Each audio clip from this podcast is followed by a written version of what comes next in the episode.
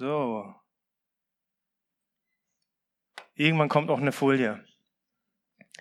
Das Thema, Judith hat schon angesagt, Leben im Reich Gottes. Und Judith hat auch schon gesagt, dass wir uns im Februar befinden. Also du hast sehr gut alles aufgegriffen, Judith. Und ich mache das sehr gerne mit Mitarbeitern und Leitern zu Beginn des Jahres. Wenn wir über ihren Dienst sprechen, einen Ausblick machen, dann gebe ich ihnen so einen imaginären Blankoscheck. Und dann sage ich ihnen, schreib doch mal auf diesen Scheck, was du dir für deinen Dienst wünschst. Wenn du ganz sicher bist, das geht auf jeden Fall in Erfüllung, was würdest du dir wünschen? Und da kommen immer ganz tolle Sachen zustande. Und so möchte ich dich heute fragen, was würdest du aufschreiben, wenn ich dir heute Morgen so einen Blankoscheck aushändigen würde? Was würdest du aufschreiben, was du dir für dein Leben wünscht? Wenn du ganz sicher bist, egal was kommt, das geht auf jeden Fall in Erfüllung. Spannende Frage, oder? Ich möchte diese Frage nochmal aus einer anderen Perspektive stellen. Was meint ihr? Was würde Gott wohl auf diesen Blankoscheck schreiben, wenn er auf dein Leben schaut und aufschreiben dürfte, was er sich für dein Leben wünscht? Was denkt er sich wohl? Was würde er versuchen, hier auf Erden mit deinem Erleben zu erreichen? Dass du gesund und glücklich bist? dass du vielleicht ein gutes Leben führst, dass du in den Himmel kommst. Keine verkehrten Sachen, oder? Ich glaube, wenn wir in unser Leben schauen, macht uns diese Frage doch oft ganz müde und erschöpft. Was wünscht sich Gott von meinem Leben? Weil wir die Frage aus unserer Perspektive oft für Gott beantworten. Gott wünscht sich, dass wir gesund und glücklich sind. Aber oft wissen wir gar nicht, was das bedeutet. Und natürlich wünscht sich Gott auch, dass wir ein gutes Leben führen. Aber wir leben es oft aus unserer Perspektive. Und ich glaube, das ist ein Grund, warum auch so viele Christen so oft so erschöpft und müde und kraftlos im Leben sind, weil sie Gott nur aus ihrer eigenen Perspektive sehen. Und Jesus hat uns das komplette Gegenteil vorgelebt hier auf Erden. Wir hören von ihm, dass er sagte, ich sage nur und tue nur, was der Vater tut. Er, der Sohn Gottes, hat auf Erden von sich selbst gesagt, ich kann aus mir selbst nichts tun.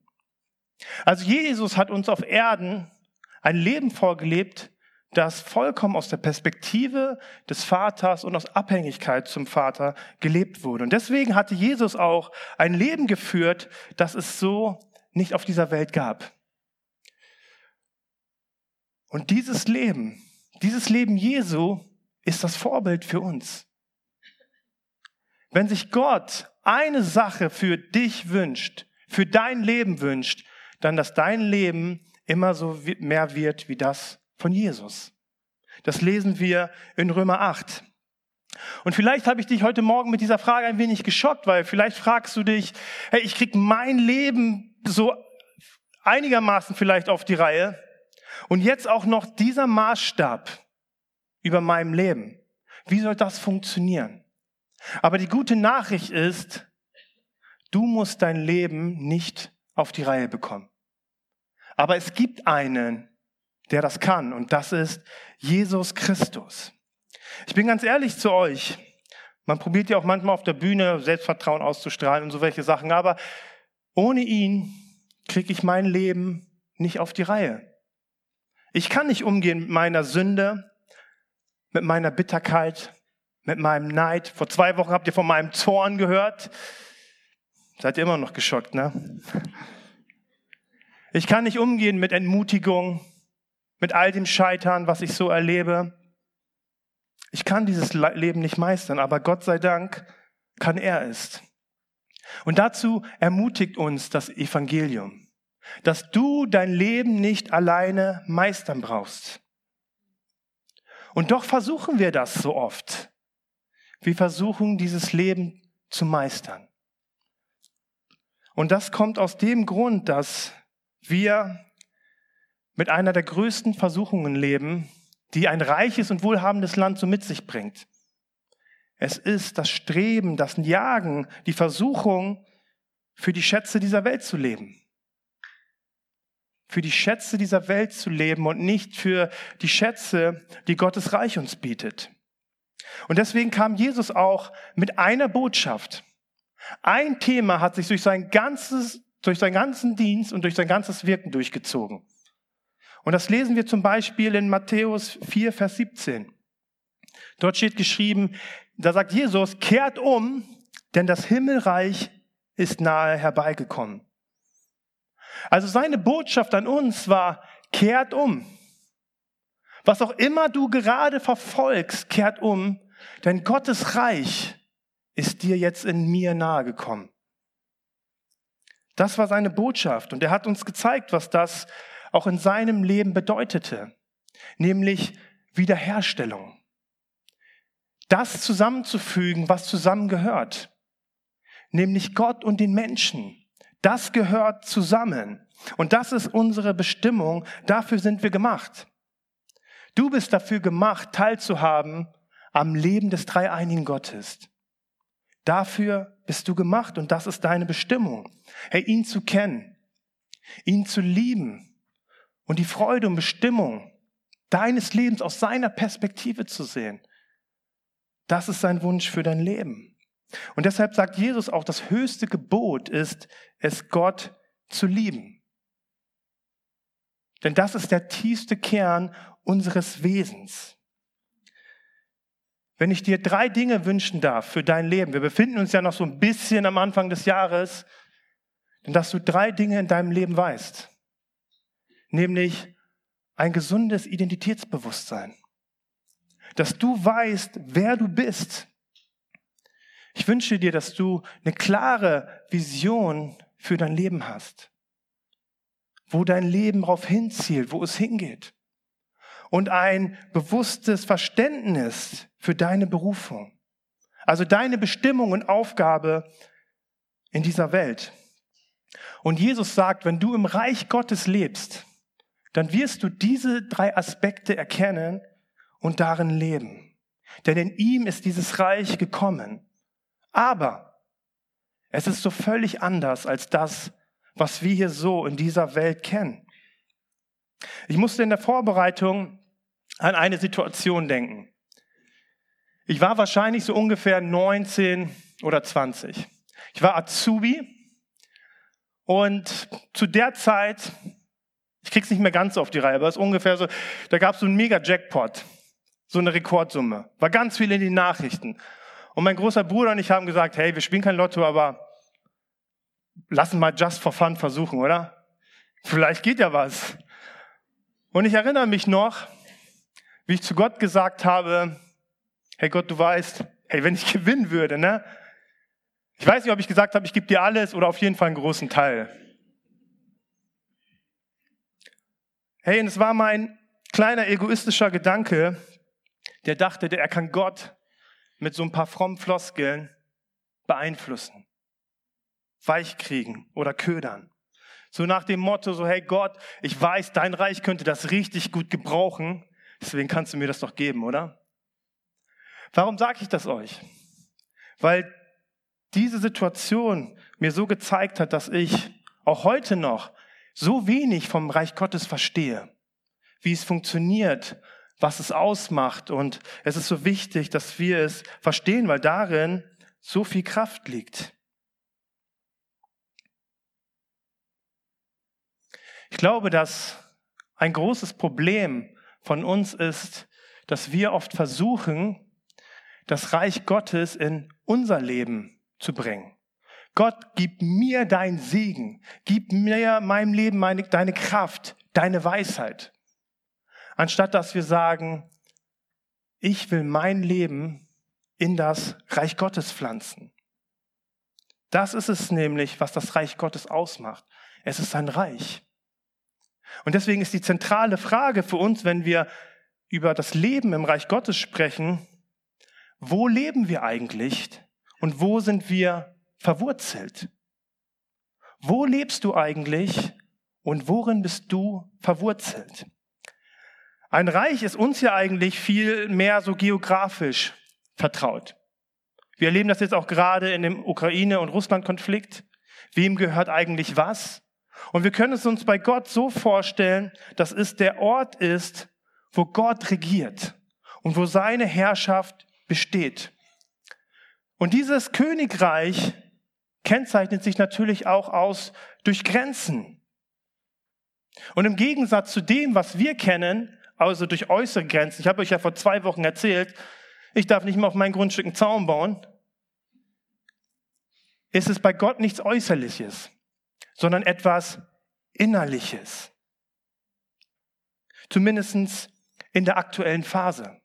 In der kommenden Woche geht es auch nochmal um die unterschiedlichen Phasen des Reich Gottes, aber heute geht es um, um die Phase, in der wir uns gerade befinden. Also die Phase, in der das Reich Gottes angebrochen ist, aber noch nicht vollendet ist. Also diese Grenzen, die Gottes Reich aktuell auszeichnen, die liegen im Innerlichen, im Geistlichen, in unserem Herzen. Und so sagt Johannes zum Beispiel in seinem Evangelium, in seiner Einleitung, die, die ihn aufnahmen, denen gab er das Recht, Kinder Gottes zu sein. Also wenn wir uns mit dem Reich Gottes beschäftigen wollen, ob wir darin leben oder nicht, ist die Frage, wem gehört eigentlich mein Herz? Für wen lebe ich? Und auch so wichtig, wer ist eigentlich mein König? Ein, König, ein Königreich ohne einen König, ohne eine Regierung wäre nichts. Und so ist auch Gottes Königreich. Und auch Paulus spricht in seinen Briefen immer wieder von dem Reich Gottes.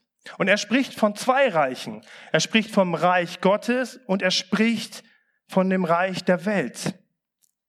Gott verspricht uns in seinem Reich seine Herrlichkeit.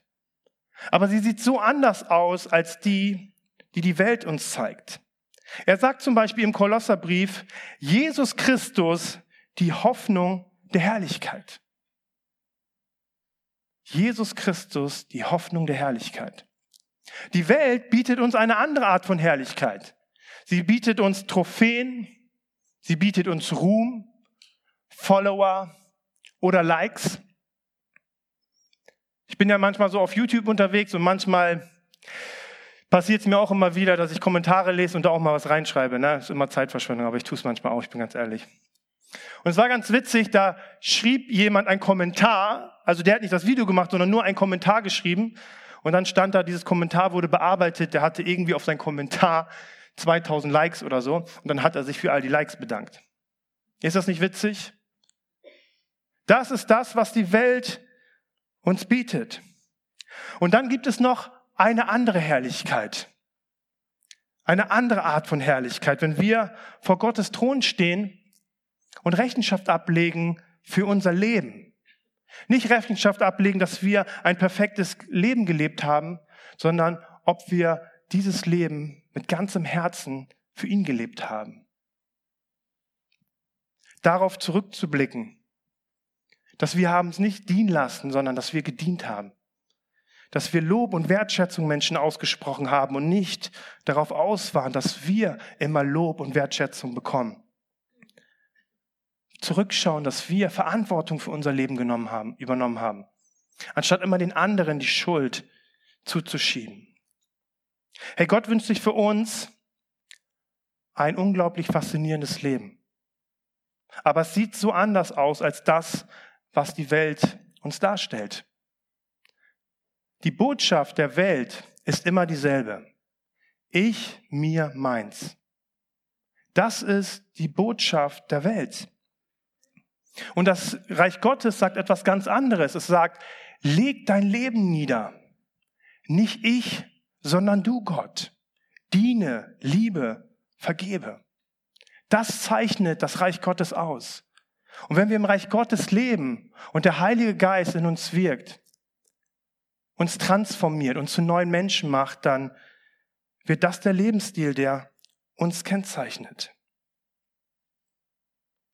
Also im Reich Gottes liegt eine faszinierende Bestimmung für dich bereit. Aber wir erreichen sie nur, wenn wir unser Leben niederlegen. Wenn wir diese Sehnsucht nach Ruhm und Ehre in dieser Welt eintauschen gegen Gottes Ruhm. Wisst ihr, Jesus hat ja zur Zeit des römischen Reiches gelebt und das römische Reich, da ging es sehr viel um Ehre. Es ging sehr viel darum, um die Außenwirkung. Es ging um ihre Errungenschaften, ihre Siege und darum zu zeigen, was für eine Stärke sie hatten. Es gab zum Beispiel im alten Rom ein Sprichwort, dass du zweimal lebst. Einmal, wenn du deinen letzten Atemzug nimmst oder ausatmest, wie man auch immer das man nennt. Und das zweite Mal stirbst du, wenn niemand mehr deinen Namen ausspricht. Für sie war es Ruhm und Ehre, wenn man nicht vergessen wird. Aber das ist nicht die Sorte von ewigen Leben, die Gott sich für uns wünscht. Wir haben gerade eben gelesen, dass Gott sich ein ewiges Leben für uns wünscht in Herrlichkeit. Eine Ewigkeit, wir lesen sie in der Bibel, voller Feste, vollem Feiern, voller Freude und voller Freundschaften wünscht er sich für uns. Aber ein Leben, das wir nur durch den mächtigen Namen Jesus Christus bekommen. Nicht durch unsere Leistung, nicht durch unsere Auszeichnung, sondern wir kommen vor Gottes Thron aus Gnade und Vergebung, weil Jesus Christus für uns am Kreuz gestorben ist. Und stellt euch vor, guckt euch das an, was für eine andere Welt, die sich selbst in den Fokus stellt und die einen Namen in den Fokus stellt, den Namen Jesus Christus. Und doch ist es so, ich neige ja auch dazu, dass wir so leicht dazu neigen, diesem Ruhm, diesem Wohlstand und dieser Bedeutsamkeit dieser Welt hinterher zu jagen. Aber ich muss mir auch immer wieder bewusst machen, dass dieses Leben mir keine Erfüllung bringt, sondern dieses Leben, wonach sich diese Welt ausstreckt, maximal eine schlechte Kopie ist von dem, was Gott für uns bereithält. Ich fand es so interessant, ich habe mal von Jim Carrey gelesen, der, der gute, witzige Schauspieler. Er sagte, er wünschte sich so gerne, oder er würde es jedem Menschen wünschen, dass er einmal reich und berühmt ist. Damit jeder Mensch erkennt, dass das alleine nicht glücklich macht. Krass, oder? Der Mann hatte alles und er hat es erkannt. Es macht alleine nicht glücklich. Aber Jesus bietet uns Folgendes an. Liebe mich von Herzen, mit ganzer Seele, mit ganzer Kraft, mit ganzem Verstand und du erlebst ewiges Leben. Es ist so schön zu wissen, ich werde jetzt auch langsam älter, Ihr seht vielleicht die grauen Haare. Wir machen irgendwann mal, zählen wir die zusammen. Wenn wir im Reich Gottes leben, dann werden wir zwar älter, aber wir werden reifer wie guter Wein. Während die Welt versucht, immer jung zu bleiben, diesen Alterungsprozess zu stoppen und zu verhindern, reift ein Mensch in Jesus von Jahr zu Jahr an Weisheit, an Liebe, und Erkenntnis. Und deswegen ist es so schön, alt zu werden. Es ist so schön, alt zu werden, weil es immer das Potenzial bringt, immer mehr von Gott in mein Leben zu bringen. Es ist die beste Art zu leben, denn dafür wurdest du gemacht. Ich möchte heute mit euch eine Person anschauen, die wirklich so für einen, diesen Ausdruck stand, was das Reich Gottes ausgemacht hat. Und dieser gute Mann war Stephanus. Stephanus war der erste Märtyrer der Kirche. Also er wurde für seinen Glauben ermordet. Und seinen Werdegang finden wir nur in Apostelgeschichte 6 und 7. Mehr lesen wir nicht von ihm. Und zum Background. Jesus ist in den Himmel aufgefahren, die erste Gemeinde hat sich gegründet und täglich kamen immer mehr Menschen dazu. Und dadurch wuchsen auch immer mehr die Aufgaben. Und die Apostel, also Petrus und die Jungs, die mussten sich auch um die Witwen kümmern und um die Waisen. Aber sie mussten sich darauf konzentrieren, zu beten und Gottes Wort zu predigen. Und dann haben sie sich gedacht, hey, wir halten mal Ausschau, so wie ich jetzt hier, ich gucke mal hier in die Reihen. Wo sind hier fähige Leute? vollen Geistes, die in der Lage sind, diese Aufgabe verantwortungsvoll zu übernehmen.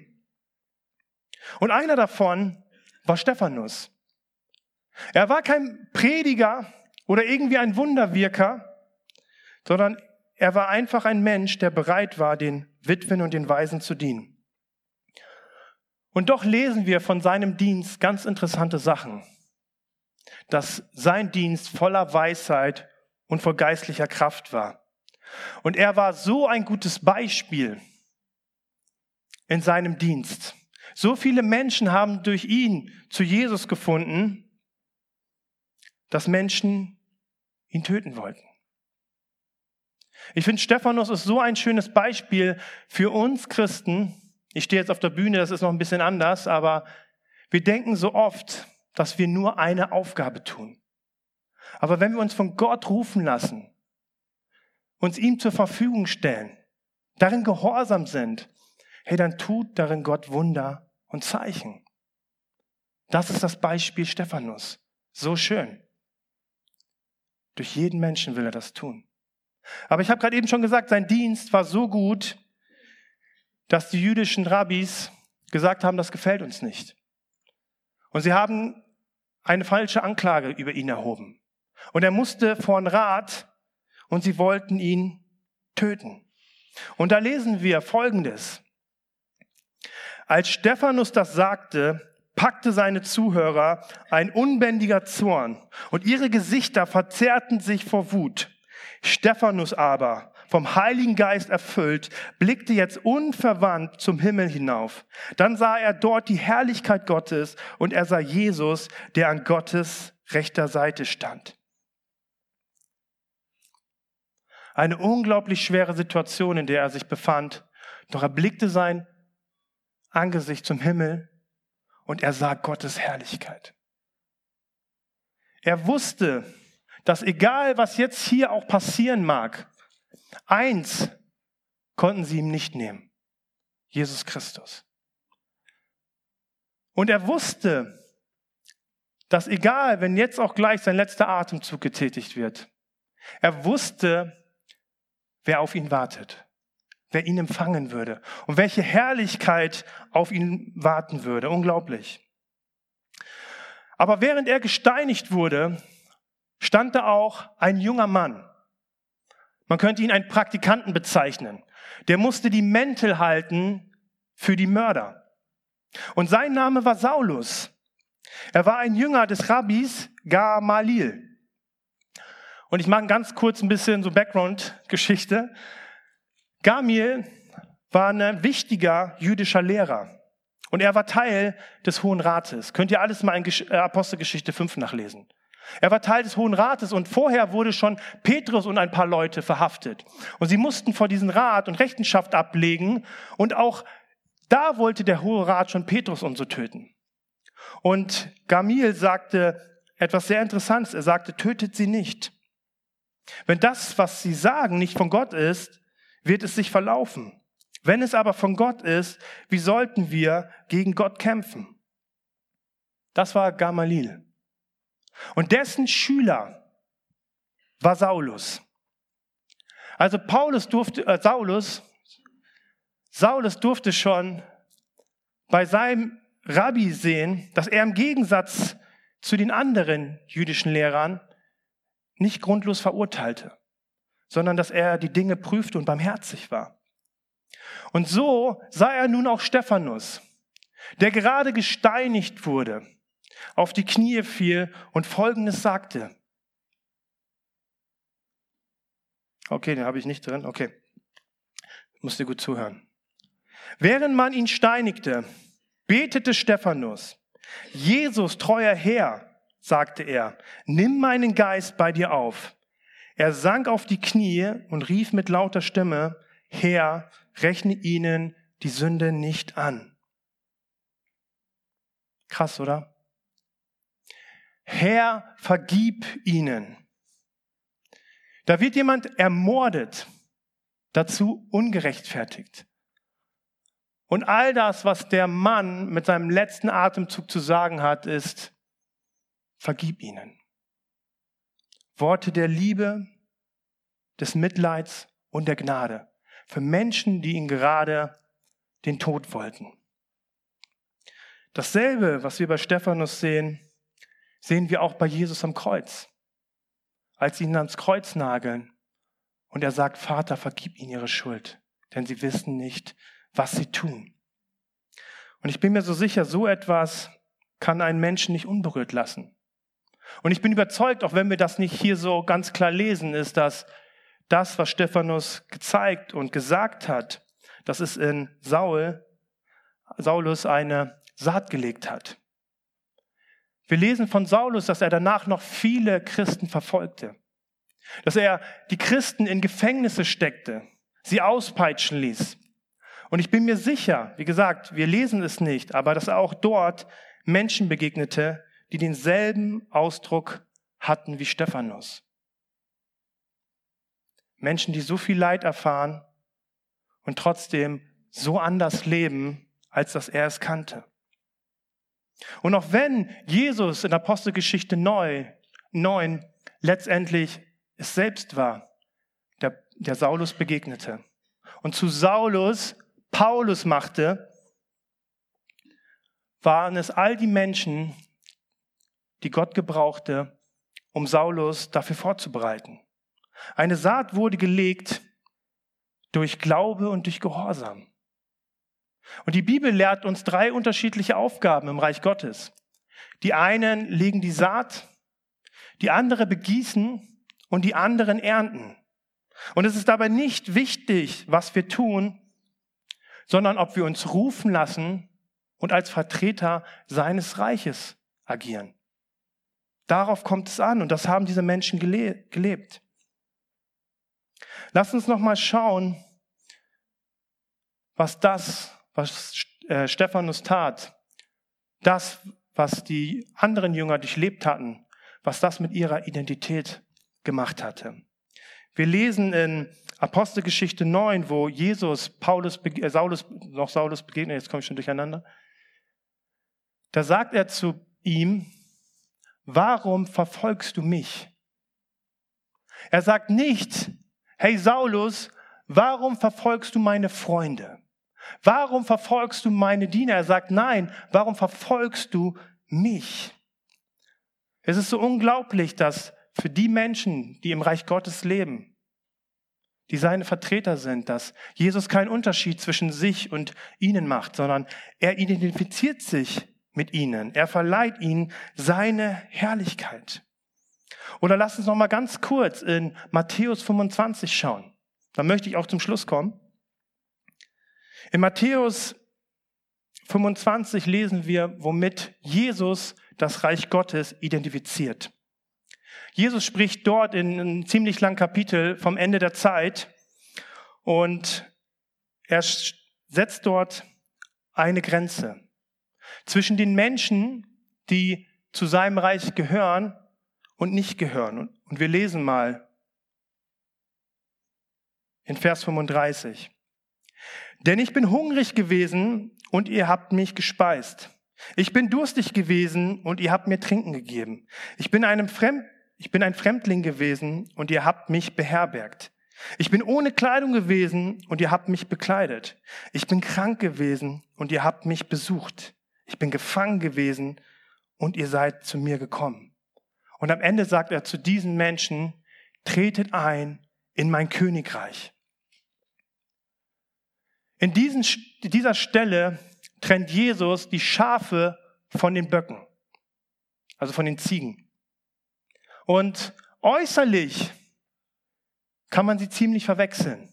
Ganz besonders, wenn man den Ziegen, wenn die sich wieder die Hörner absägen, was ganz oft passiert. Aber das Interessante ist in dieser, diesem Gleichnis, dass Jesus sie trotzdem unterscheiden kann, nämlich an ihrem Charakter und an ihrer Persönlichkeit. Und das Interessante ist, als Jesus das zu ihnen sagte, war die Antwort von diesen Menschen, dass sie sagten, wann haben wir das für dich getan? Wann haben wir das für dich getan? Und Jesus antwortete, was ihr einem dieser meiner geringsten Brüder getan habt, das habt ihr mir getan. Also in diesem Gleichnis, in dieser Stelle zeigt sich ihr Innerstes. Es zeigen sich ihre Herzensmotive. Sie wussten gar nicht, wem sie hier dienten. Aber hier zeigt sich ein dienendes Herz. Das gleiche dienende Herz, was Jesus auch hatte. Nicht ich bezogen, sondern auf den anderen blickend. Aus der Perspektive des Reich Gottes. Hey, wenn wir im Reich Gottes leben, dann führt uns das zu einem Lebensstil, der so vollkommen anders aussieht und quer steht zu dem, was uns die Welt so zeigt. Und ganz besonders ist Stephanus eine Person, die für dieses Reich steht, für dieses Leben im Reich Gottes. Ein scheinbar oder ein unscheinbarer Mensch, der unmögliche Dinge bewirkt. Hey, und das ist auch Gottes Wunsch für dein Leben. Es ist nicht sein Wunsch, dass du in deinem Leben Dingen hinterherjagst, die dir keine Erfüllung geben, die dich müde machen, sondern er wünscht sich für dich, dass du die Dinge tust, die er für dich bereithält, in Gehorsam annimmst und darin lebst.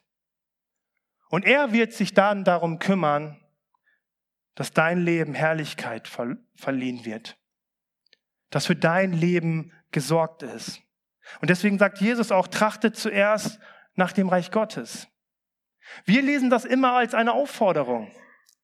Aber Jesus sagt es, weil es das Beste ist, wie du dein Leben leben kannst. Nach dem Reich Gottes. Denn dafür bist du gemacht, im Reich Gottes zu leben. Und wisst ihr was? Wenn wir im Reich Gottes leben, dann leben wir jetzt schon, fangen wir jetzt schon an, das Reich Gottes in diese Welt zu tragen. Eines Tages wird Jesus wiederkommen und dann wird das Reich verkommen sein aber wir werden schon jetzt den Himmel auf Erden bringen. Und wir werden dann auch jetzt schon in unserem Leben erfahren, was ewiges Leben bedeutet. Ihr Lieben, es ist so schwer, die Band darf gerne schon auf die Bühne kommen. Es ist so schwer, mit einer Doppelbürgerschaft zu leben. Es ist so schwer, beides zu wollen. Und die Bibel sagt, es ist sogar unmöglich. Und deswegen ist es für uns so wichtig, dass wir verstehen, dass das, was die Welt uns anbietet, eine Lüge ist. Oder maximal eine billige Kopie von dem, was Gott für uns bereithält. Uns das niemals die Erfüllung geben kann, die unser Leben wirklich braucht. Aber im Reich Gottes zu leben, muss in einer Weise geschehen, die nur Gott kann, wo er regiert, wo wir uns ihm unterordnen, wo wir ihm vertrauen, wo er die Möglichkeit hat, in unserem Leben zu tun, was nur er tun kann. Und wir sehen es im Leben von Jesus. Jesus hat uns als ein Vorbild gedient zu einem, für ein Leben, was Gott sich für uns wünscht. Und was durch ihn auch wieder möglich ist. Und das ist das fruchtbarste, beste und kraftvollste Leben, was für dich bereitsteht. Und ich möchte wieder zum Anfang kommen. Hey, was wünschst du dir eigentlich für dein Leben? Was würdest du auf diesen Blankoscheck schreiben? Was du dir für dein Leben wünschst? Hey, wo möchtest du leben und wo möchtest du verwurzelt sein? Nicht äußerlich, sondern in deinem Herzen. Gehört dein Herz wirklich Jesus? Bist du darin verwurzelt? Bist du darin gegründet? Hast du diese Perspektive? Oder lebst du nur so, dass du Gott immer wieder in dein Leben holst? Aber das funktioniert nicht, sondern es ist ein Königreich. Und er lädt dich heute Morgen ein. Jesus bietet dir heute Morgen an, Lebe ein Leben in meinem Reich. Lass los, was du verfolgst. Ich biete dir etwas anderes. So wie Stephanus sehen durfte. Er sah Gottes Herrlichkeit. Und diese Herrlichkeit möchte Gott auf dein Leben legen. Deswegen möchte ich dich ermutigen. Hey, öffne dein Herz für das, was Gott für dich bereithält. Es ist kraftvoll. Wir werden nächste Woche auch noch hören, dass am Ende dieses Reich siegreich umgesetzt wird. Aber er lädt dich heute schon ein, darin zu leben. Heute schon dieser Welt zu zeigen, dass das beste Leben, das man leben kann, im Reich Gottes ist, in Jesus Christus. Ich möchte noch beten. Jesus, ich möchte dir danken, dass du gekommen bist, um das wiederherzustellen, was verloren gegangen ist. Und ich möchte dir danken, dass, was wir auch im Abendmahl gefeiert haben, dass dein Blut ausgereicht hat, um das wiederherzustellen. Darin die Kraft liegt, das Siegel liegt, um als deine Bürger in deinem Reich zu leben. Und Vater, diese Welt ist so laut. Sie redet so viel. Sie zeigt so viel und wir neigen so leicht dazu, aus den Augen zu verlieren, was, was wirklich zählt.